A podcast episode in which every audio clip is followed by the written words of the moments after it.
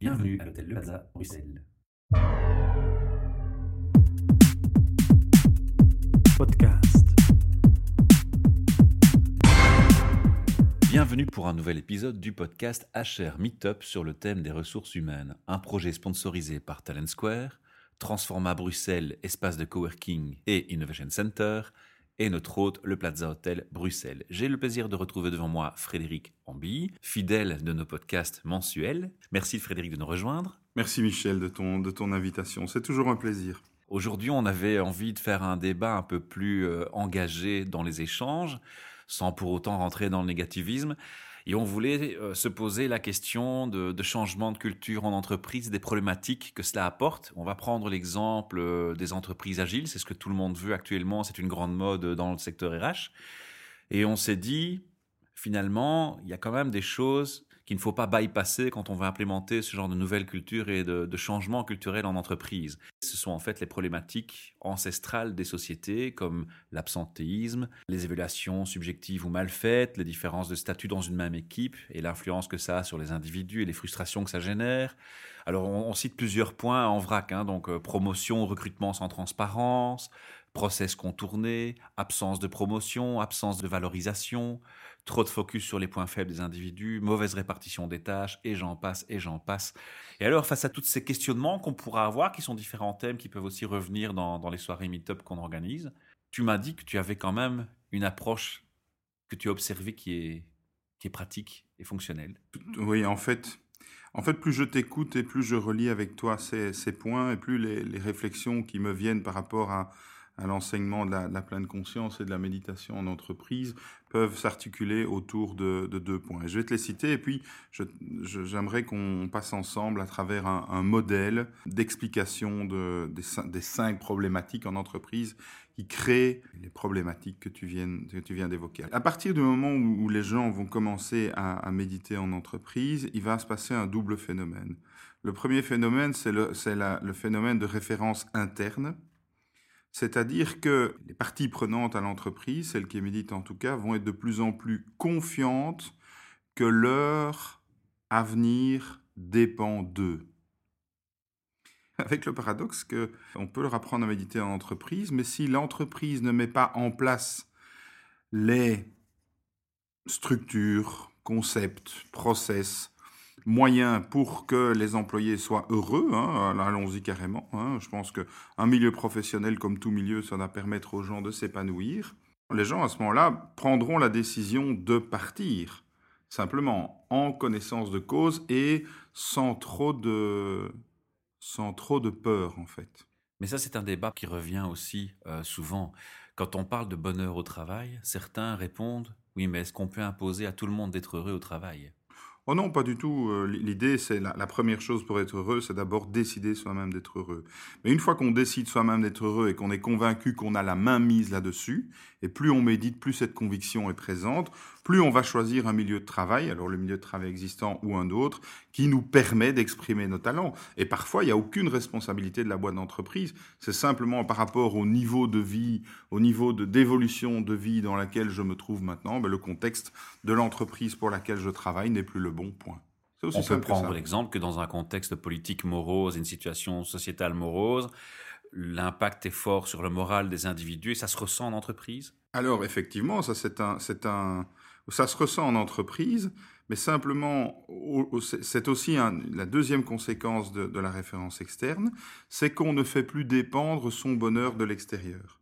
C'est-à-dire que, alors, je ne vais pas rentrer dans les grands mouvements sociaux qui, qui, arrivent, qui, qui, se passent euh, surtout pour le moment en, Belgique, mais on voit que beaucoup de gens sont encore dans une mentalité où à l'inverse de, dire mon bonheur dépend de moi, ils vont dire tout mon bonheur dépend de l'extérieur, tout mon bonheur dépend du politique, tout mon bonheur dépend du syndicat, tout mon bonheur dépend de mon patron. Et si je ne vais pas bien, c'est de sa faute. Alors, euh, oui et non. Oui, parce que par rapport à une situation d'emploi à vie, par rapport à une situation qui donnait une sécurité extérieure aux gens, ben, effectivement, cette situation disparaît. Aujourd'hui, l'emploi à vie, par exemple, ça a disparu. On est dans une société où on va peut-être faire le même boulot pendant, pendant 20 ans, donc on a plutôt intérêt à ce que ça, à ce que ça nous plaise. Les sociétés, même s'ils le disent, ne sont pas forcément là pour vous apporter le développement et les promotions que vous souhaitez peut-être dans votre vie. Et donc, la première chose, c'est de dire, OK, mon bonheur, je ne peux plus faire dépendre mon bonheur de ce contexte professionnel. Donc c'est ça l'idée. Mon bonheur dépend de moi et corollaire, je ne peux plus faire dépendre mon bonheur de ce contexte professionnel. Alors, je vais un peu jouer volontairement l'avocat du diable, mais est-ce qu'il n'y a pas une distinction à faire dans certains types de métiers? Je vais prendre un exemple. Il y a des métiers où l'entreprise va mettre en place un mindfulness ou un accompagnement vers un bien-être au travail de ses employés on sait très bien, toi et moi, qu'il y a des secteurs qui vont être mis à l'écart de ce genre de process. Je prends les gens qui travaillent dans des restaurants, un petit restaurant. Je ne crois pas que le patron d'un petit restaurant va, avoir le temps ou, forcément la, culture d'implémenter une pensée du, bonheur au travail quand on fait 17 heures par jour en service coupé. Ah oui, enfin, d'accord, mais et, je pense, même si effectivement c'est pas toujours généralisé, que la vie a tendance à nous amener à l'endroit où on doit arriver. C'est-à-dire, un moment, si tu fais un métier qui est dur, qui te plaît pas, dans lequel tu es en permanence en conflit avec tout le monde. Dur n'est pas compatible avec le plaisir. On peut faire un métier dur et l'aimer. Oui, bien entendu. On va dire, je vais corriger ce que j'ai dit alors, je vais dire trop dur. Hmm. Si un métier est trop dur, hein, si un métier ne, te plaît plus, si un métier euh, occasionne des conflits en permanence, mais tu peux rejeter la faute sur sur, euh, sur tout le monde et rester malheureux sur ce, sur ce métier, ou transformer le métier de l'intérieur, ou changer de métier, ou faire le même, le même métier dans un autre contexte, une autre société. Parce qu'en fait, la, la, seule, la, seule personne, la, seule personne sur laquelle on a une, vraie influence, ou une influence qui n'est certes pas complète, il y a toute une partie d'inconscient, de, de réflexes conditionnés, mais c'est quand même, c'est quand même soi-même, quoi. Mhm. D'accord? Donc, vraiment. C'est nous qui faisons nos propres choix. C'est nous, qui, nous qui faisons nos propres choix, y compris celui de rester malheureux dans une boîte qui ne nous convient pas. On a, je pense qu'on a toujours le choix. Tôt ou tard, on a toujours le choix. Alors, je voudrais juste aborder ces cinq dysfonctionnements de l'entreprise. Alors, ces cinq dysfonctions de l'entreprise sont utilisées chez Google dans leur programme euh, de méditation, un programme qui a été mis en place par Sheikh Mentan, qui a été nominé pour le prix Nobel de, de la paix tellement sa volonté de, développer dans une société comme Google, mais au-delà, le bien-être au travail est fort. Et il utilise le modèle de Patrick Lencioni, qui est un Américain, qui a écrit un, livre, The Five Dysfunctions of a Team, les cinq dysfonctions d'une équipe. Et il distingue effectivement une pyramide avec cinq niveaux de dysfonctionnement. Le premier niveau de, dysfonctionnement, c'est l'absence de confiance. À partir du moment où les membres d'une équipe se méfient les uns des autres, ils éprouvent le besoin de se protéger les uns des autres et cela entraîne le second dysfonctionnement. Le second dysfonctionnement, quand il n'y a pas de confiance, c'est que les gens vont avoir peur du conflit. Ils ne tiennent pas à prendre part à des, à des discussions et à des disputes qui peuvent être productives.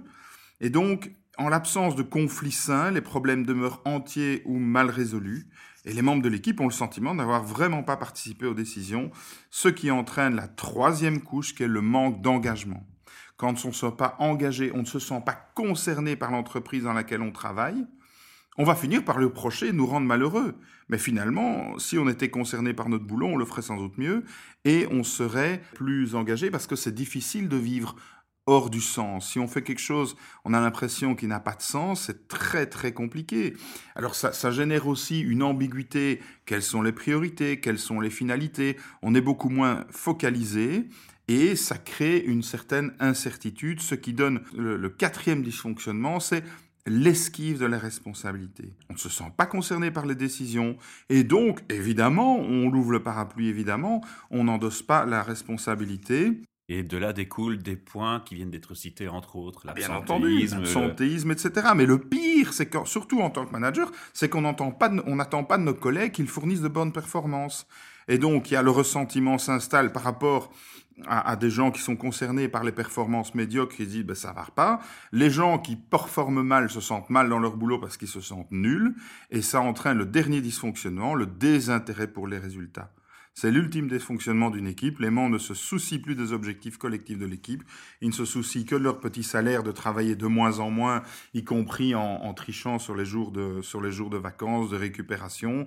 Ils sont obsédés par deux jours de, récupération, comme on voit aujourd'hui dans le conflit au niveau de la SNCB, que je ne juge pas, mais l'enjeu, quand il est pris de façon individuelle, a l'air très, très faible, en tout cas ne justifie pas de paralyser un pays pendant plusieurs jours, voire plusieurs semaines. Et donc, les résultats ne sont pas atteints et la société perdra ses meilleurs éléments au profit de ses concurrents parce que quelqu'un qui, ne se sent pas bien performer dans une boîte, qui se méfie de tout le monde, qui ne prend plus de responsabilité, la première chose qu'il va faire, c'est partir. Donc je répète les cinq éléments qui se créent les uns les autres. L'absence de confiance crée la peur des conflits.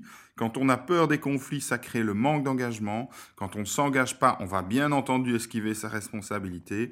Et en esquivant sa responsabilité, on va finir par avoir un désintérêt pour les résultats. Et donc, en passant au crible de cette analyse l'ensemble des dysfonctionnements d'une entreprise, on va avoir une réponse à tout. Une réponse à tout comment? En solutionnant le premier, la, base de tout, on peut commencer par là, les autres couches peuvent être solutionnées aussi, mais commençons par l'absence de confiance. Et l'absence de confiance, bien entendu, il y a euh, la, culture d'entreprise ouverte, la culture du dialogue, la culture de la réunion, la culture de, la, possibilité qu'on a d'exprimer réellement son ressenti, y compris son ressenti émotionnel dans, des réunions. On n'est pas seulement là pour parler de l'intelligence, mais le, vécu émotionnel dans une entreprise est énorme et il doit pouvoir s'exprimer non pas simplement dans le bureau de la psychologue, mais aussi dans le cadre opérationnel de l'entreprise.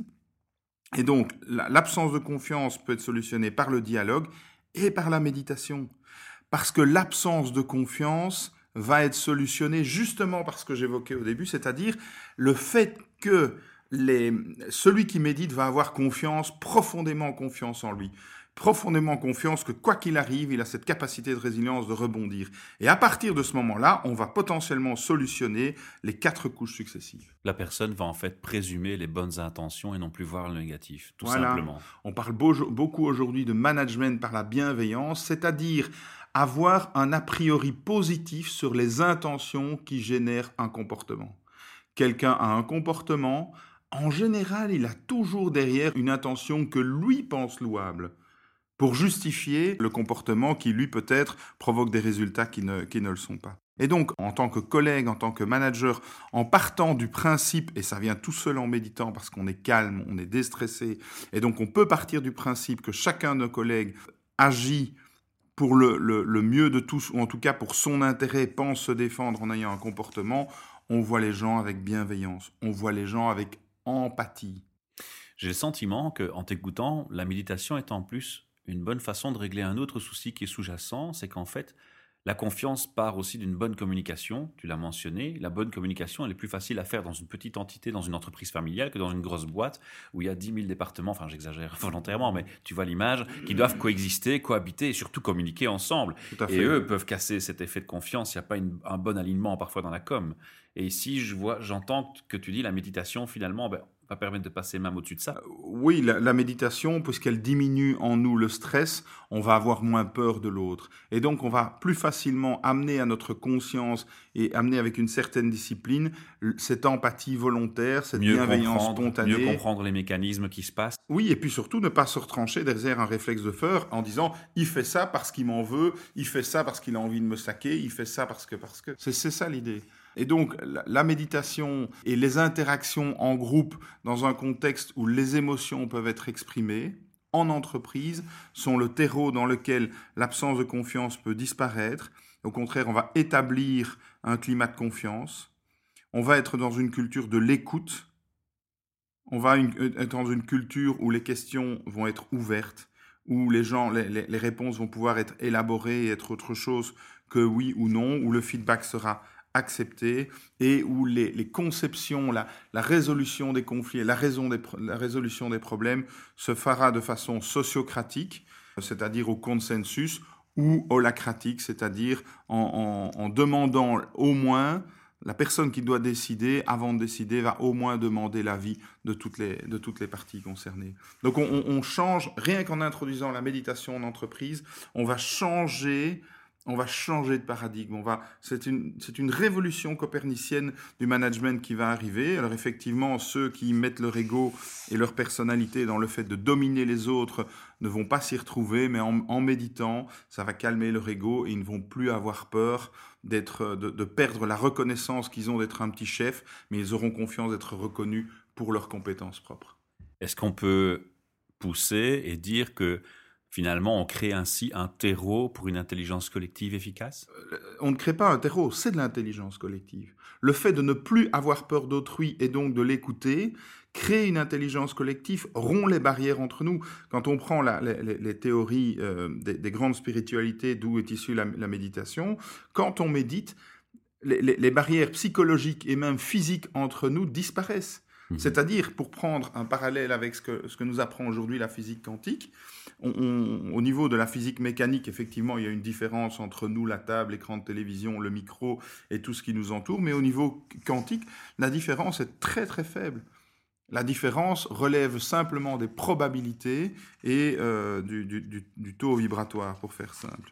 Euh, mais bon, voilà, on ne va pas rentrer dans de grands détails, mais effectivement, on, a le sentiment d'être tous unis. Et quoi, quoi, de plus formidable dans une entreprise, dans, une organisation, dans un pays, de se sentir unis pour résoudre les problèmes qui se posent tous les jours à cette organisation? Clairement. Je crois qu'on a vraiment un problème de société où, l'individualisme prend trop d'ampleur et finalement, c'est peut-être ce qui nous mène à notre, propre perte. Mais bon, là, on rentre dans la philosophie, le débat sur un autre, un autre domaine, mais c'est lié malgré tout. C'est lié, mais je pense qu'il y a vraiment tellement d'espoir. Quand je vois, allez, il y a le, 13 mai dernier, il y a euh, des méditations publiques qui ont eu lieu, ce sont des méditations gratuites. Les gens s'asseyent en rue, se rassemblent spontanément sur une invitation Facebook, méditent un quart d'heure, une demi-heure ensemble. C'est le mouvement Ensemble auquel je, suis associé maintenant. Et les gens viennent spontanément pour simplement être ensemble. La méditation, c'est l'art d'être. Il n'y a pas encore trop de, clichés dans la société, pardon de t'interrompre, ça fait bobo. Tu vois un peu l'image? Ben, Bobo, c'est bourgeois bohème, c'est-à-dire des gens qui jouent au, qui jouent au cool, mais qui, sur le côté, ont une carrière. Non, non, j'aime autant te dire. Ce ne sont pas mes propos. Hein, non, non, non, non. Je me doute qu'à un moment donné, tu dois être confronté à, oui. dans ce genre de discours, à, ce genre de réaction aussi. Eh bien, moi, je m'inscris en faux, là, contre.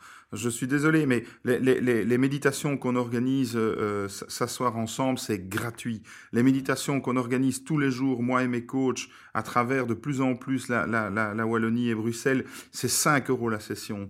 Je veux dire, voilà, ok, peut-être la méditation au début c'était réservé pour des gens qui avaient certains moyens, une certaine ouverture d'esprit. Eh bien non.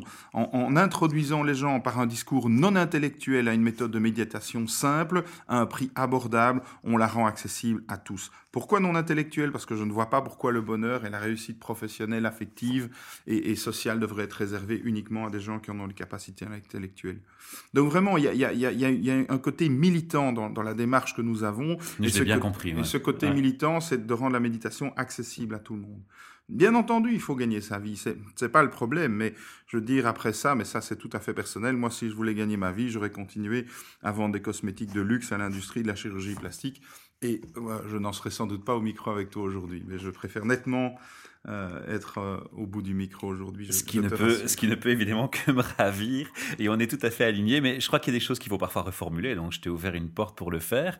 On va clôturer tout doucement cette interview, à moins que tu, tu aies encore des choses à, préciser sur ce sujet qu'on a abordé aujourd'hui ou des remarques. Mais non, j'invite simplement euh, tous les... On peut te contacter si on veut en savoir plus ou développer plus avec toi? Contactez-moi. Donc aujourd'hui, je consacre à partir, enfin je consacre depuis trois mois tout mon temps à former des coachs en méditation en entreprise et dans la société civile, dans les organisations, les ASBL, etc basé sur les, toutes les grandes écoles de méditation, mhm. dont la pleine conscience aujourd'hui. Donc, si ça vous intéresse d'apprendre à méditer, ou si vous méditez déjà un petit peu et que vous voulez justement, sans passer par les fourches codines de formation longues et contraignantes, donner ce talent que vous avez pour guider les gens vers le silence dans lequel sourit le, meilleur demain, eh bien, contactez-moi et à partir du mois de septembre, toutes les formations pour le mois de juin sont pleines, mais à partir du mois de, septembre, on va recommencer des, sessions et c'est avec grand plaisir que, que je vous y accueille. Nickel. Alors on invite évidemment les auditeurs à, aussi réagir par des commentaires. Hein. Ils peuvent simplement faire un commentaire. On essaiera de répondre dans les plus brefs délais et on peut aussi échanger nos idées chacun par ces commentaires. Alors maintenant, on va passer dans notre traditionnel euh, questionnement de clôture de nos émissions. Et euh, j'ai adapté les questions pour le prochain événement qui aura lieu en, septembre, de, après les vacances en juillet, puisqu'en juillet on ne fait pas d'activité euh, meet-up. Et le thème sera la réintégration de personnes après une longue absence. Alors je t'ai préparé bien évidemment trois questions qui y sont liées.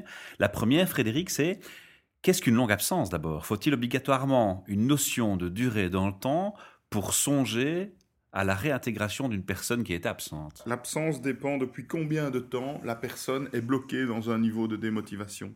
Depuis combien de temps, même si elle n'est pas encore partie. Hein.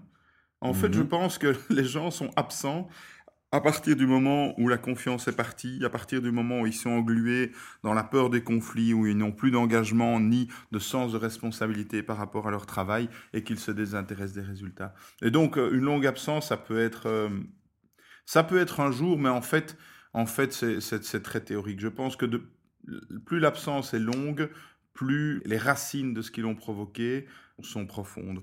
Donc, alors d'expérience évidemment en entreprise, euh, les longues absences, ça va beaucoup dépendre des gens. À partir d'un mois ou deux, c'est déjà long. À partir d'un mois ou deux, ça peut être long.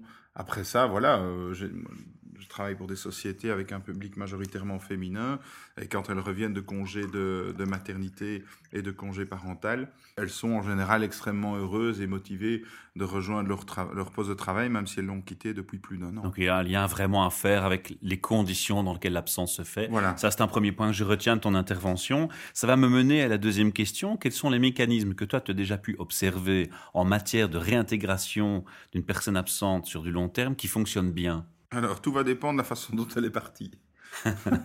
On est bien d'accord. Imaginons que ça se passe pas trop mal pour le départ. Donc, évidemment, si ça se passe mal. ça peut être un burn-out, mais que ça se passe bien parce que c'est fait dans, dans- correctement. hein, euh. Alors, il y a, alors, il y a effectivement des conditions collectives et des conditions individuelles. Les conditions collectives, ça va être que le contexte favorable, particulièrement le contexte humain et le contexte logistique, bon, ben, il faut que quand la personne revienne, elle se sente accueillie par l'équipe, par la société, euh, que son matériel soit prêt, qu'elle ne doive pas faire toutes les mises à jour de, de- des logiciels qu'elle utilise, que le, son, sa chaise de bureau n'ait pas été piquée euh, pour la salle de réunion d'à côté. Donc, je crois que... euh, il y a- Ça, c'est les bases, c'est l'éducation, on va ça- dire. Oui, mais c'est pas toujours comme ça. Et puis, il y a des aspects individuels et on peut imaginer que ces aspects collectifs peuvent être réglés par un département des ressources humaines et une hiérarchie professionnelle. Donc ça, ça marchera. Et puis, il y a conditions, euh, les conditions individuelles. Ça va dépendre de la motivation que la, que la personne a à, à revenir, euh, à revenir dans son boulot. Si elle n'a plus aucune motivation, bon ben ok, ça va être compliqué. Euh, ce qui marche assez bien en général, ça, ça dépend des, des profils, mais c'est une forme d'accompagnement individualisé. C'est-à-dire un mentor qui se tient à la disposition de la personne au début, qui fasse un peu le doublon d'une psychologue d'entreprise s'il y en a une, pour s'assurer de façon proactive que tout va bien pour la personne. On pourrait résumer par le fait que ce soit un peu le même principe qu'un bon onboarding.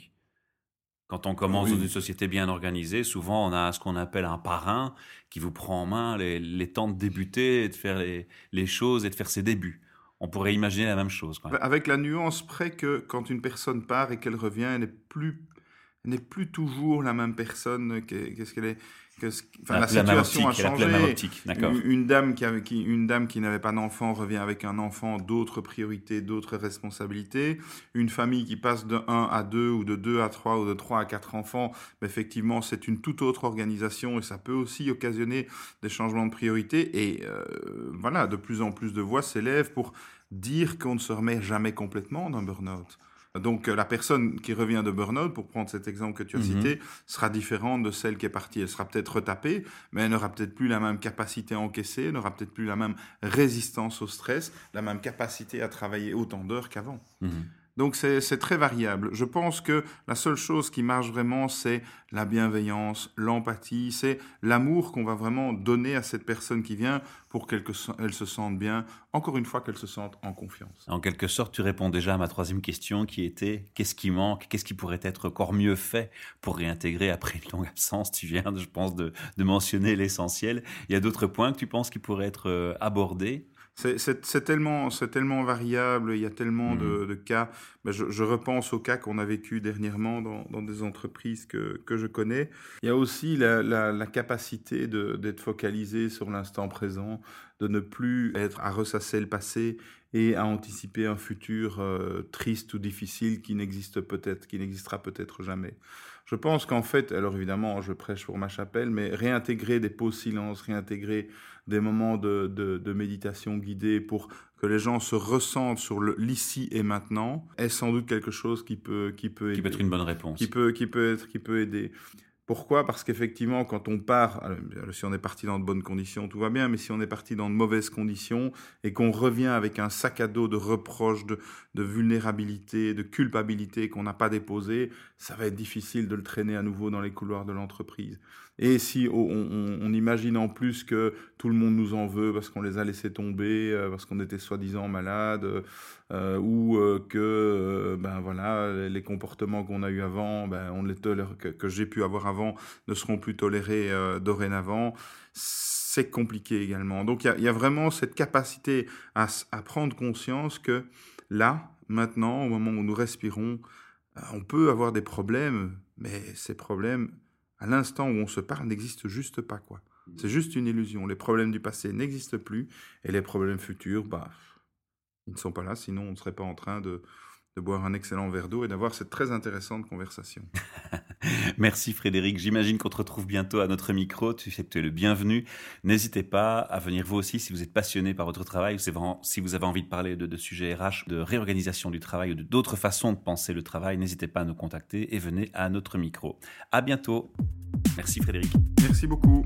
Podcast.